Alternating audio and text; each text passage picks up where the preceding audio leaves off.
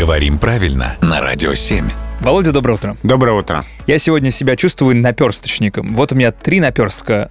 Три слова. Атовизм, анахронизм и архаизм. Я их сейчас все перемешаю. Скажи, какое что означает? Как их перестать путать в конце концов?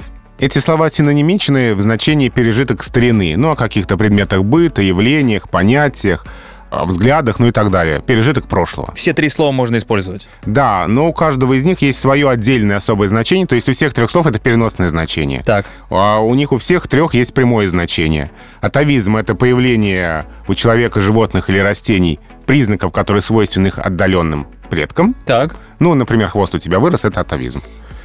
Анахронизм это хронологическая неточность, ошибочное отнесение событий одной эпохи к другой. Написал ты книгу, и у тебя в 15 веке разговаривают э, по мобильному телефону. Очень похоже на мою книгу. Да, это анахронизм. Так, а архаизм?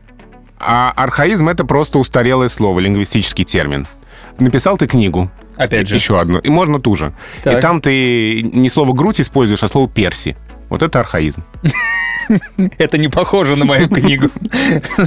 Но теперь слова у нас по полочкам разложены. Спасибо, Володя.